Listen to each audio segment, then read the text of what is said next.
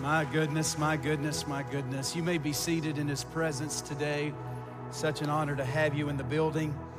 It is a glorious season. I can't uh, wait until uh, the conclusion of this service because you know why? I get look. I'm looking forward to what's going to happen tonight with Pastor Don Allen. He's going to come out with like a machine gun. I mean, he's just going just go crazy, and he he is ready. I'm telling you, he's ready. Turn in your Bibles to Genesis chapter 8. I want you to go there first this morning. And I also want you to go to Ecclesiastes, Ecclesiastes chapter 3. Genesis 8 is easy to find. Ecclesiastes, well, just do what you got to do. Talk to me. Yeah, and um, I'm excited about the word today, and I'm excited about this season that we are in. You need to go to Psalms, Proverbs, and then you're going to hit Ecclesiastes, just for those of you that um, I can help along the way. I just want to help you. Praise God. Um, thank you for the potato salad. I have gained so much weight. Thank you. I loved every, every, every bite of it. Man, his presence is here. Don't you love our praise team? Don't you love our worship band, our worship team?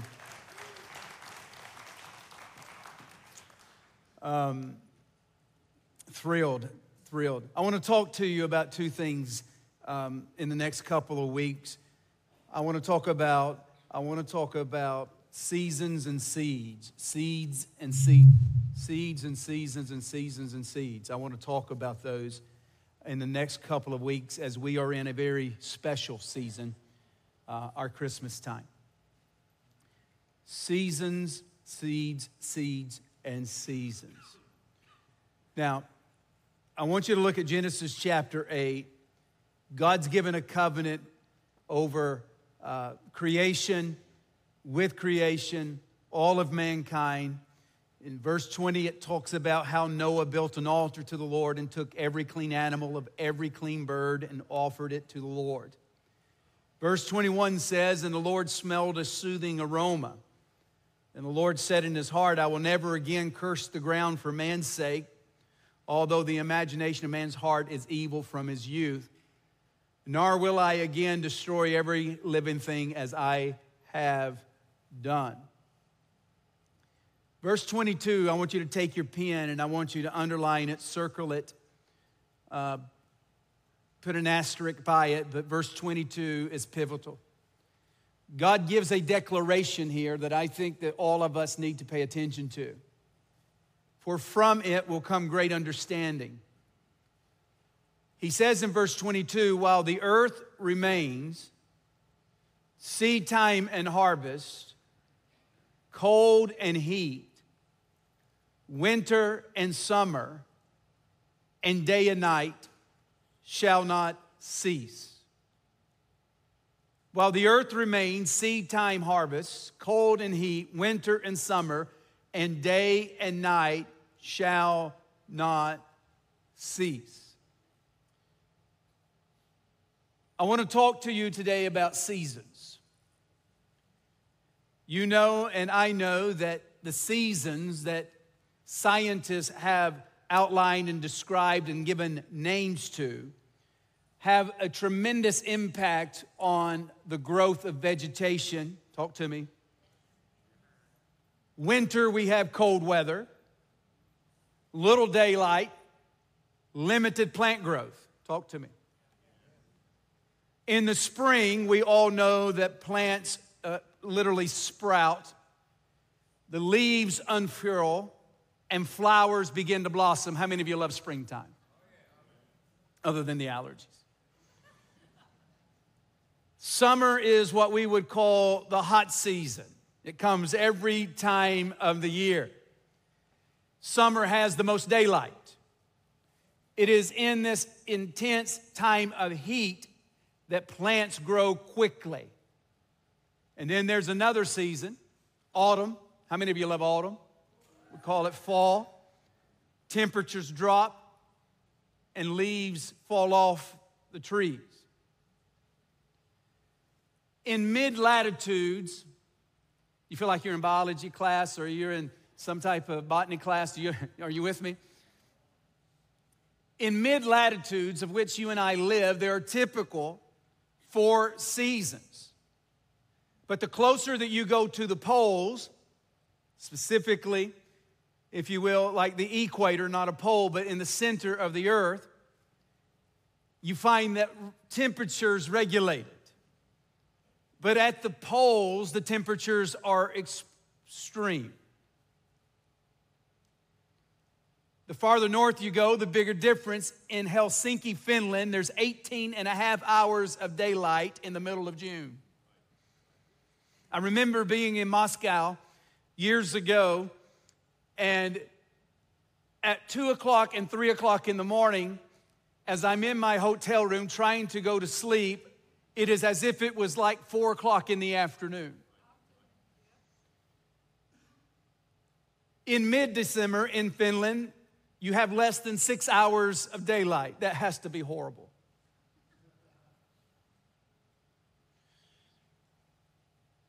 All four seasons spring, summer, fall, and winter follow one another regularly.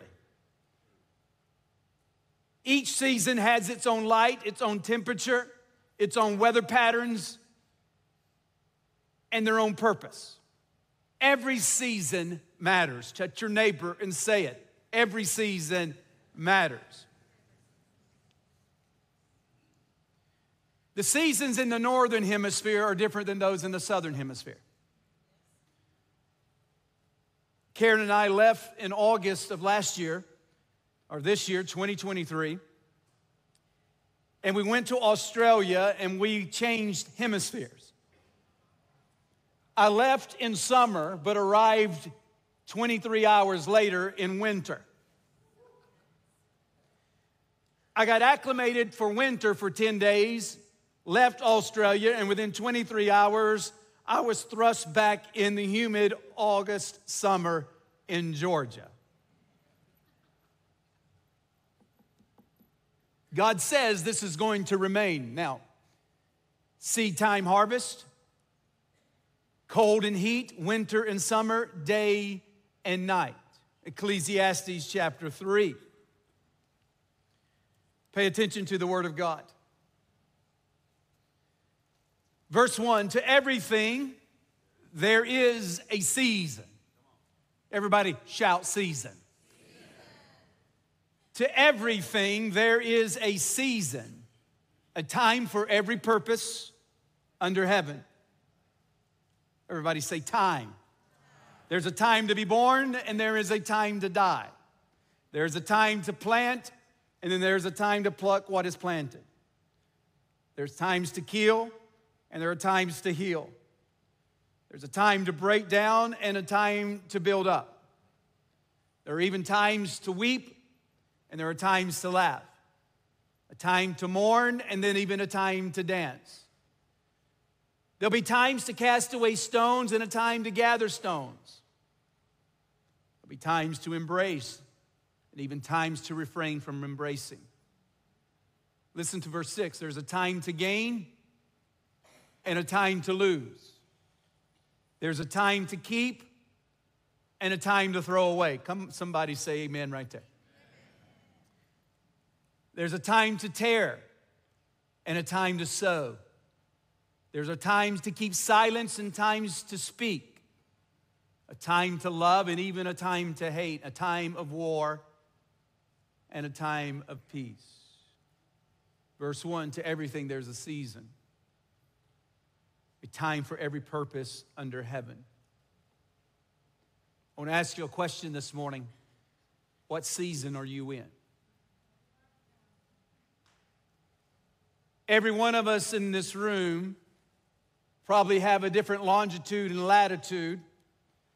And we may be, some of us in a northern hemisphere walking through life, may be in a northern hemisphere.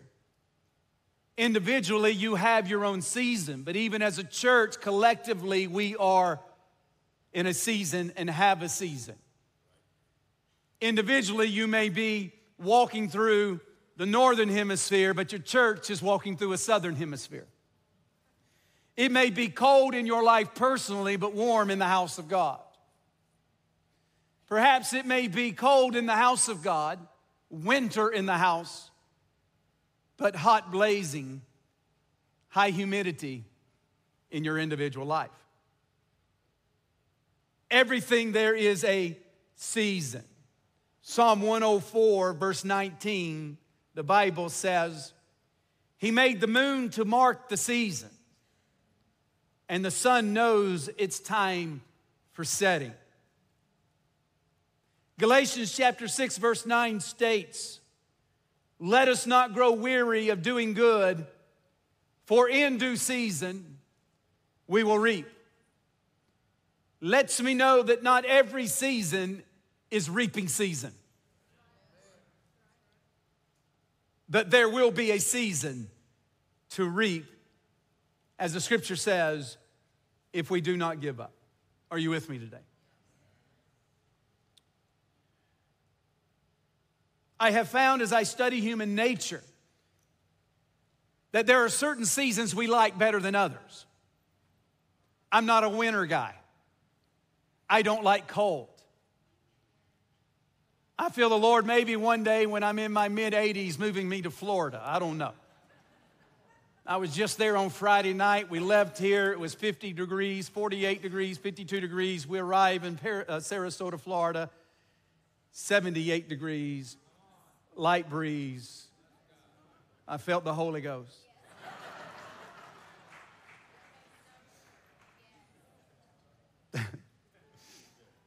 Twenty hours later, I leave 80 degrees. And I land in Atlanta where it's not as cold, but cold, er, wet, damp, and rainy. I said, Lord, you need a missionary in Florida.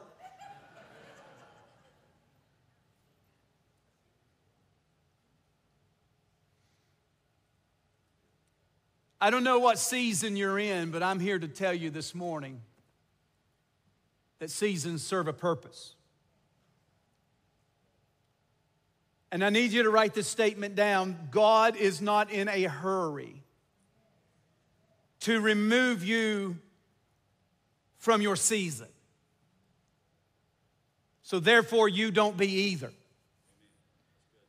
Every season has a purpose and you will become lesser, less efficient, less fruitful if you do not allow the season you are in to do its thing. Write this statement down. Everything that I need in the next season is being prepared for me in the season I am currently in. Every single thing I need that is in front of me, that will be available for me in my next season, right now is being prepared for me in the season I am currently in. This involves things and it also involves your own heart. My season that I am in right now, personally, there are things in me that must undergo the full effect of this season in order to prepare me for the things that God has for me, huh, that are awaiting me.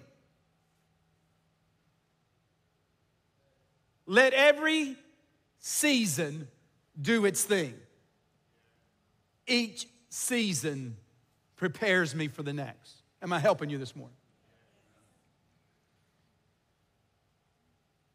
Each season avails you opportunities that are not available in the prior seasons.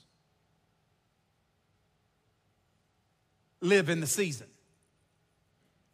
I'm gonna say it again. I'm giving you some meat this morning. I want you to grasp what I'm saying. Each season is gonna give you opportunities right now where you are that are not available and were not available in prior seasons.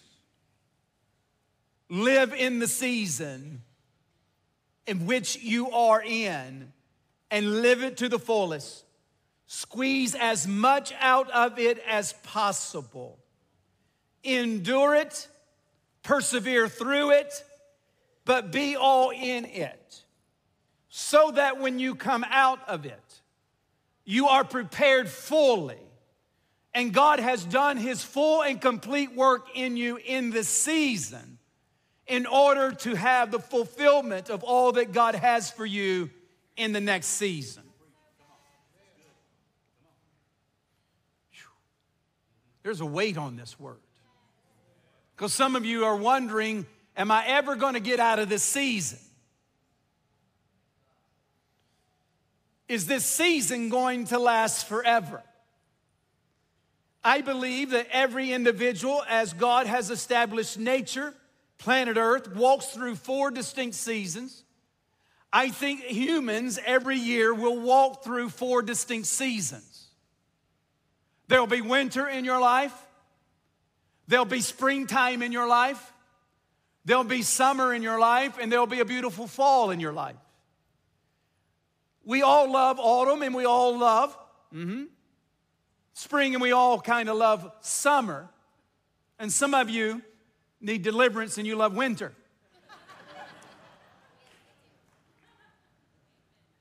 but over the history of your life, over decades and years, you probably can go through and pinpoint every year yep, that was a winter time. Oh, that was glorious springtime, new things budding, new vision, new life, summer. I'm hot, but I'm getting fruitful. Come on, I'm having a harvest. And then there's fall. You take a deep breath and you just enjoy it all. And then there's winter. Where you bundle up, snuggle up, and hang on. Talk to me in this house. Now, I have learned, especially in our circles, that we can thrust ourselves into different seasons. Mm. Let me give you an example. About February, cruises look very, very attractive. Talk to me.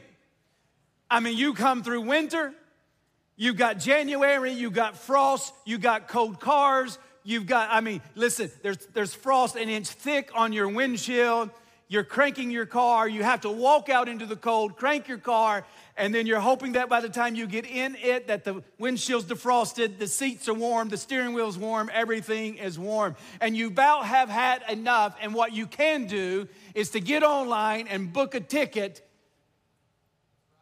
to the Cayman Islands, Cozumel. Come on, I feel God in it. We need to take a mission trip to Belize I'm believing for Belize. How many of you feel like that? I mean, you're like, I got to get out of this season. I got to go somewhere where my bones are not aching. And so you will, you will thrust yourself out of a season and you will land in a season of warmth and fruitfulness and peace and happiness. But you know, two weeks later, four days later, that ship's turning around and heading and promoting you right back into the season from which you came.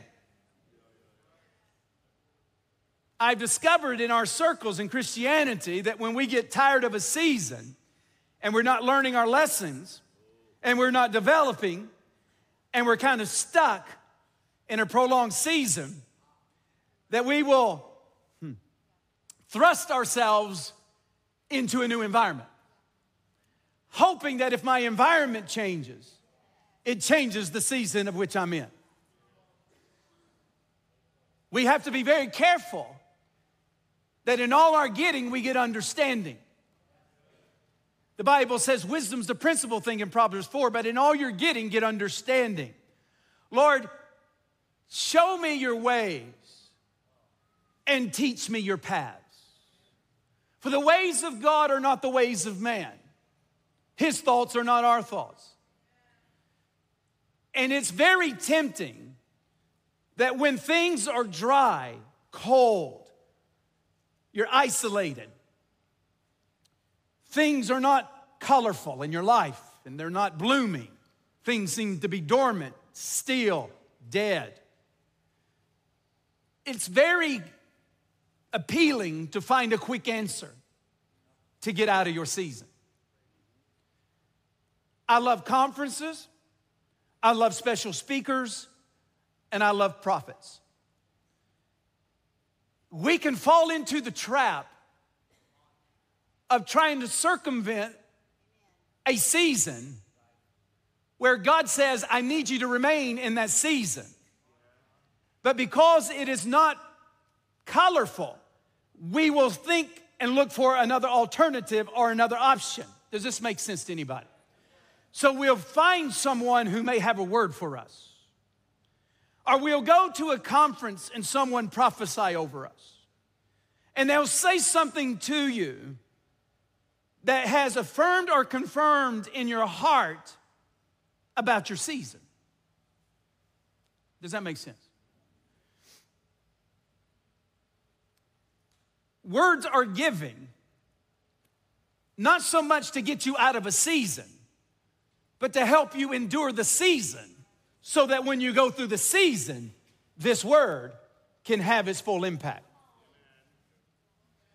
We'll get hands laid on us, zap and tap and chilled and thrilled. And I love the praying and I love the laying on of hands. But oftentimes we think maybe if I get so and so to pray for me, then that will get me out of this dry season. And temporarily, this is how it works.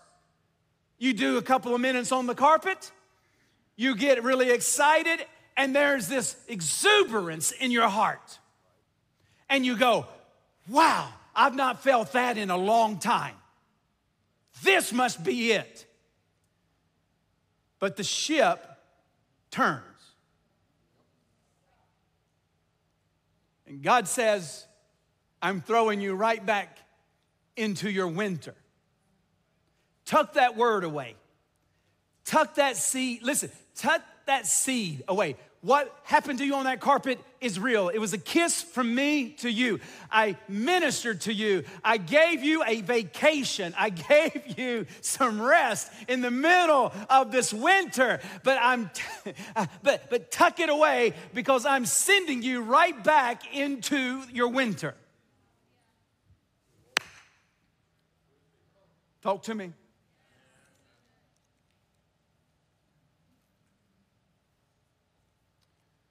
Touch your neighbor and say, submit to it. Sometimes your quickest way out of a winter season is to submit to it,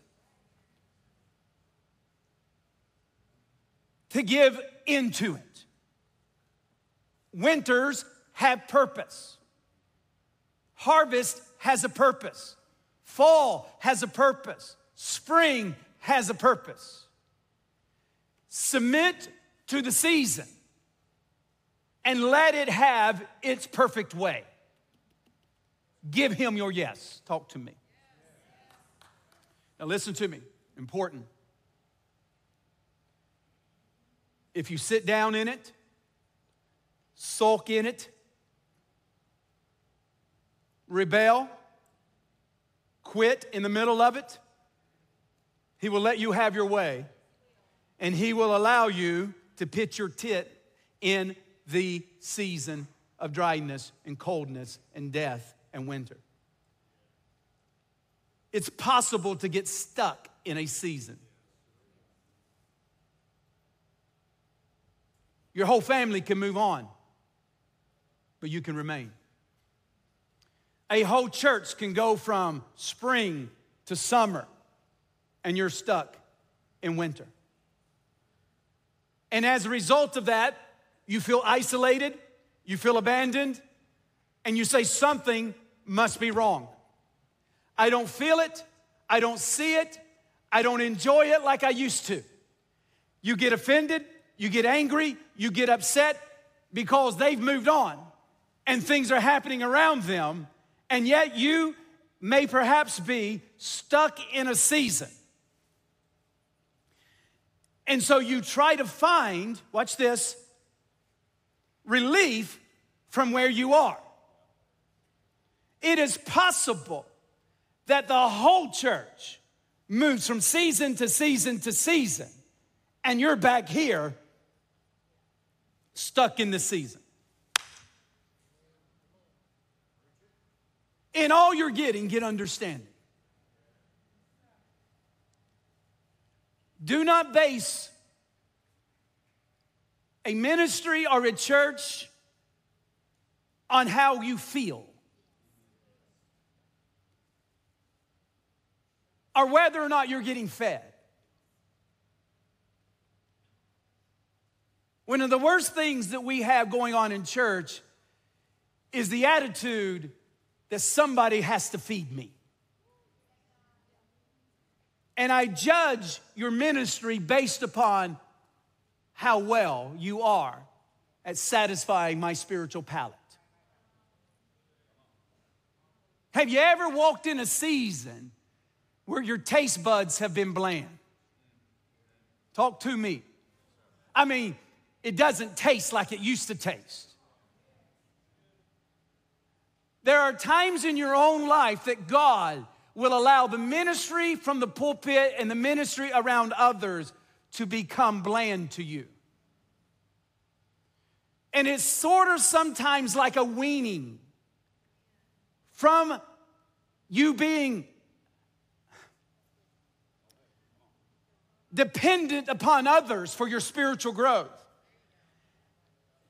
And God's ministering to people all around you.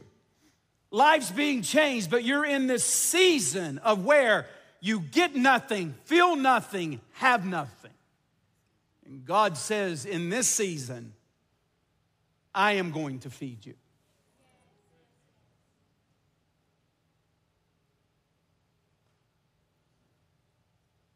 Far too often, people transition from one season to the next season prematurely. Mm, do you feel his presence? Are you ready? I said, Are you ready?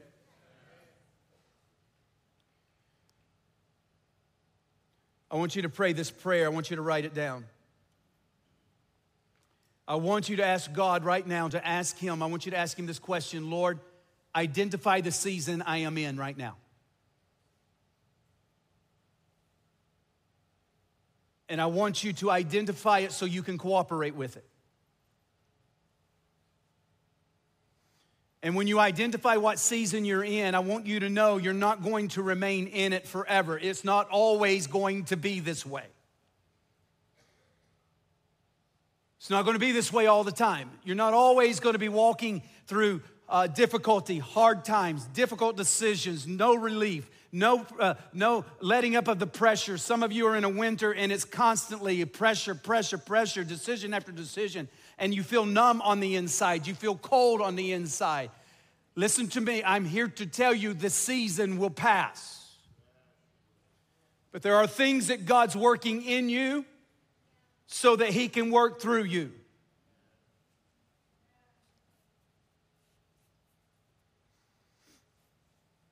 Some of us are in a pruning season. I hate it, despise it, don't want anything to do with it. Guess when he prunes? Guess when we prune? We prune in the winter. In most cases, somewhere around January, February, they tell us the best time to prune is in the winter season. Just when you thought it couldn't get any worse, any colder, any more isolated, where you are in a season of lack, no joy, no happiness, no peace. It seems everything is crumbling around you. And there's a reason that they prune in the winter. So when the cut is made due to the coldness, the branch shrinks and seals the cut. Then it rapidly, when warmth comes, because it was pruned at the right time, at the right moment, it is able to spring forth new vegetation, new leaves on which they sit on these new branches that are stronger, greater, and more productive. I hate pruning. I don't like pruning. Pruning is painful. They grab you, put their hands around you, take a sharp object, come, wrap it around you, and cut off things that are not bad, but just doesn't produce the right kind of fruit. And he says, I'm not taking this from you because I'm mad at you and I'm punishing you and I'm forsaking you and leaving you. But I'm walking you through a dry season, a time of coldness. I'm walking with you during this moment, and I'm going to put my hand on you the moment that I put the scissors to the branch. And I'm going to sever it. And what was a part of you no longer is now with you. I am cutting off this dead thing that once was fruitful, but I have to prepare you for the next season because spring is coming.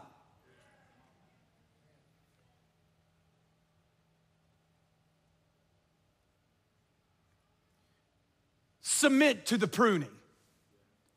It happens every year, sometimes more than once. I just came out of, and I say just a couple months ago, of a dark, wintry season. You'd have never known it. I didn't publicize it. It had nothing to do with relationships, it had nothing to do with this church, it had nothing to do with revival, so to speak, but it had everything to do with God saying, Todd, I have to prepare you for the next season. So, in quiet in isolation, I suffered. In the darkness, I was alone. Karen couldn't help me. You couldn't help me. Our staff couldn't help me. But God was taking me through a process of revealing to me dead branches in my life. But not only dead branches that were bearing fruit in the prior season, but he was also so showing me the shoots of my life. Those little sprigs at the root system at the bottom that were springing up in my life, that were taking my time, absorbing my energy, and robbing me of my anointing. None of them were bad, none of them were evil, but they were just distractions. And God was saying, I'm going to have to resettle you. I'm going to have to shake you. I'm going to have to cut you. And I'm going to have to prepare you. Because of the season that you're going to walk in will demand more.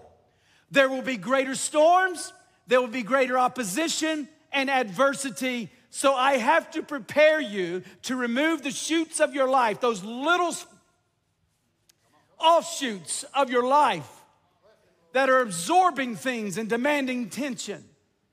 I'm needing to sever them so that you're solid and so that you're stable and you're getting every nutrient that is available to you.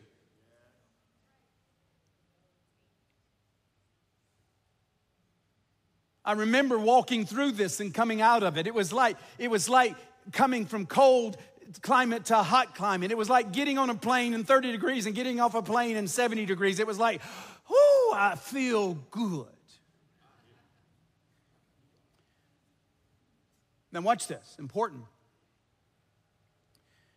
In the natural, as we transition from winter to spring, we will have a spring like day in March, but then we'll have a blueberry winter in April.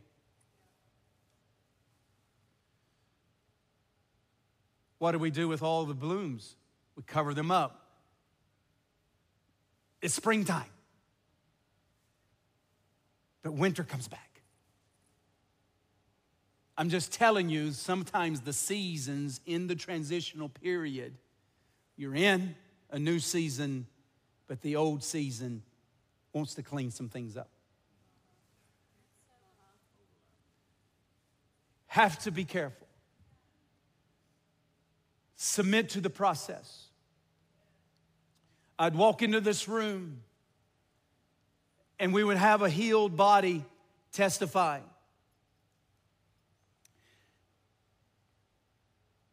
I would share the testimony. And in my own soul, be as dry as three week old cornbread. Brittle, hard in a way. Not due to rebellion or sin, but I was just in a season of where the ground's cold. Have you ever lost your taste for food? You get cold and get sick and you can't taste anything, but you eat anyway. When that happens, you just got to keep eating.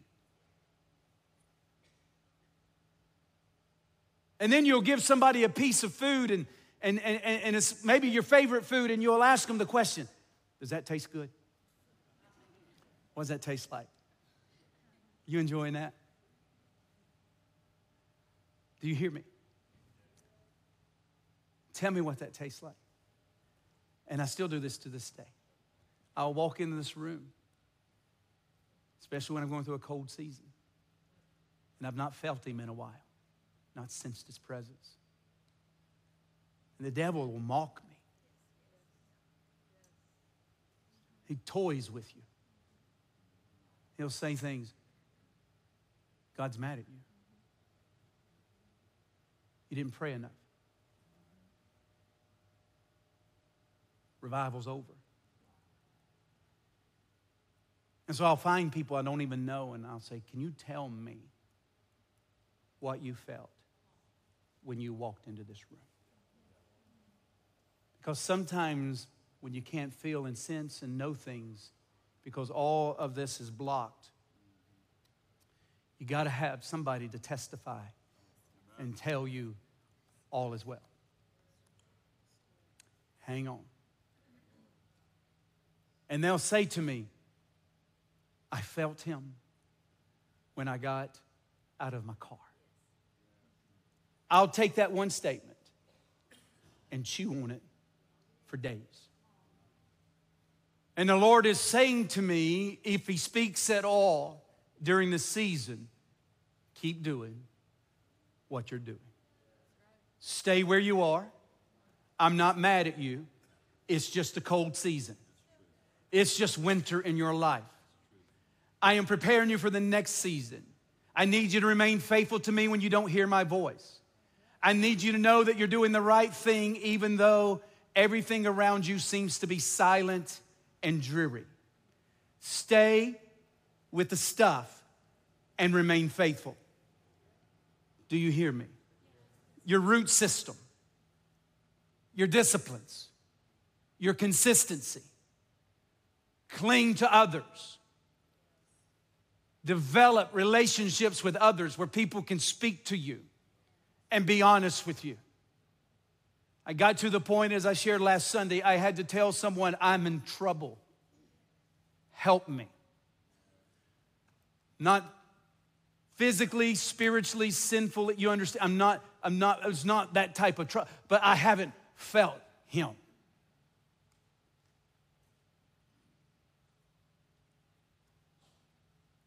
And then they speak sanity into my head. I anchor back up. I lock down and say, Lord, this too shall pass. For you said, cold and heat, winter and summer.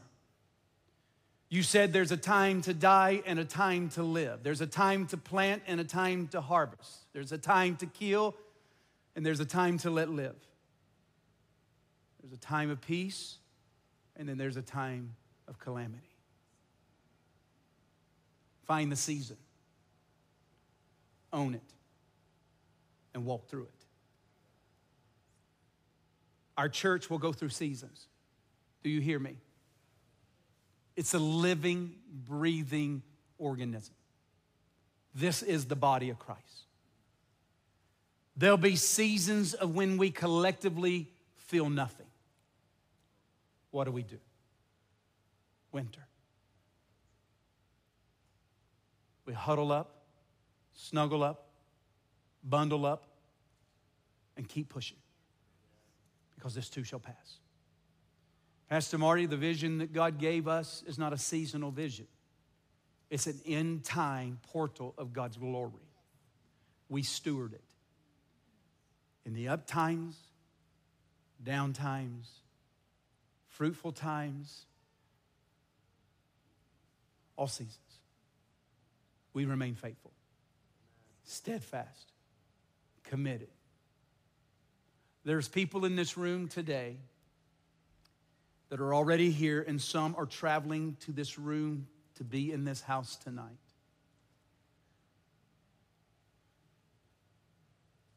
That need harvest, that need fruit, that need an encounter with God.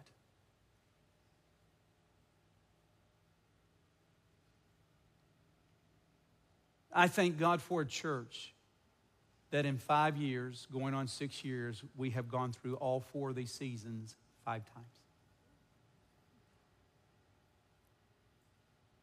And we just get more and more fruitful. We get more and more effective. We're more and more mature. We're more and more committed than we've ever been. And we've not seen anything yet. Talk to me. In the natural, it's winter. But in the spirit in this house, it's springtime and summer. Eyes not seen nor ear heard the things that God has in store for us. We're going to keep praying, keep seeking God, keep serving, keep baptizing, even in the winter of our life. Nose on the ground, prayer meeting, service, loving on one another, supporting each other, encouraging each other, all during all seasons in this room. Stand your feet all across the room right now. Praise his holy name. Thank God for the Holy Ghost. Thank the Lord for the Holy Ghost. Thank the Lord for the Holy Ghost.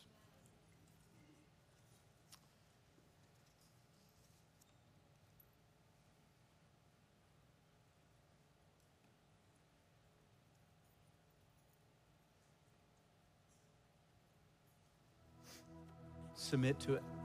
Lift your hands.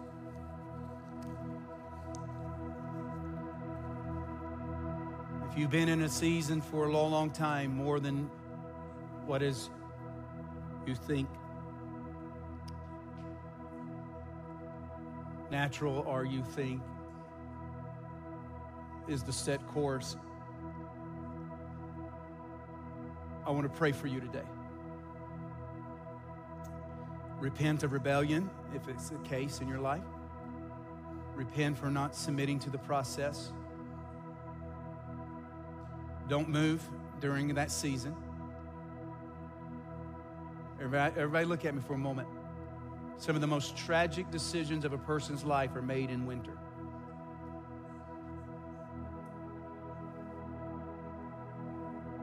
And pride sets in and says, I can't go back.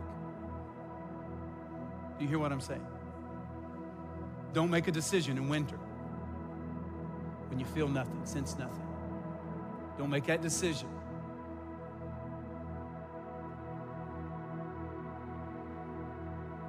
Don't try to jumpstart yourself out of a season. He gave us seasons. Yeah, thank you, Lord. Lift your hands one more time. Father, I thank you. But in this room, we're maturing. We're literally getting better and stronger. Mm. Ha. Hallelujah. Say this say, Jesus, I submit to the season. I will cooperate with your purpose. Thank you, Lord. Say, but God, I thank you. I'm coming out of winter.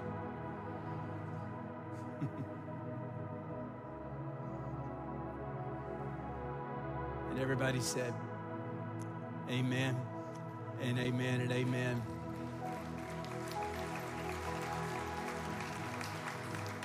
All right, I'm about to let you go. I got to read Psalm 92, and this is your blessing today. I want them to pull it up on the screen. Just a couple verses, Psalm 92.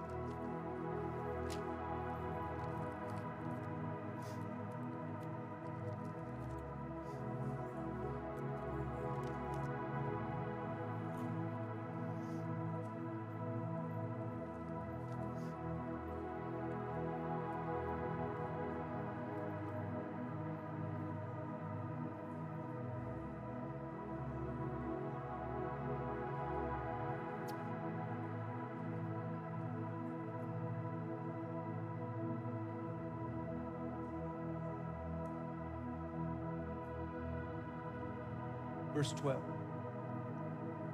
The righteous shall flourish like a palm tree, he shall grow like a cedar in Lebanon. Those who are planted in the house of the Lord shall flourish in the courts of our God. They shall still bear fruit in old age. They shall be fresh and flourishing. To declare that the Lord is upright. He's my rock, and there's no unrighteousness in him. I like the part, they shall bear fruit in old age. There's no retirement. I'm not talking about from your natural workforce. I'm talking about in the works of God. There's no retirement in the works of God. You hear what I'm saying? I mean, you serve 30 years and you work for it, you deserve to retire. Bless God. Retire, retire. Enjoy yourself. But I'm talking about in God. Some of our most productive individuals are going to be people that are in their 70s and 80s. You're going to flourish. You're not going to die in pain. You're not going to die isolated in a bed. You're just going to go to sleep and just transition to the Lord. You're going to flourish. You're going to flourish. You're going to flourish and have rest. Bear fruit. But the moment you sit down on God and say, I can't and I won't because I'm too old, you go through a stage called the snag stage in tree development. It's when you begin to decay and fall apart.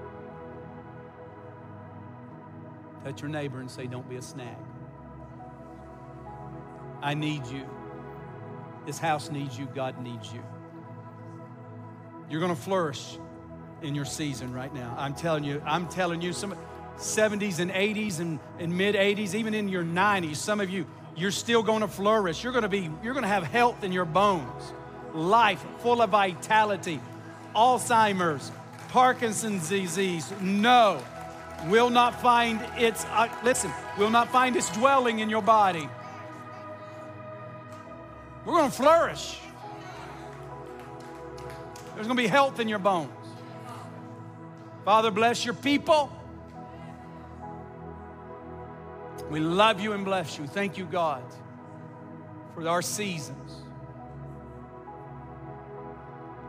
Pull us back together tonight to huddle up, bundle up. Thank you, Lord Jesus, that we're going to serve you with great fire and fervency this evening. And everybody in the house said, Amen. Amen. God bless you. Love you. I'll see you tonight, prayer, 5 o'clock.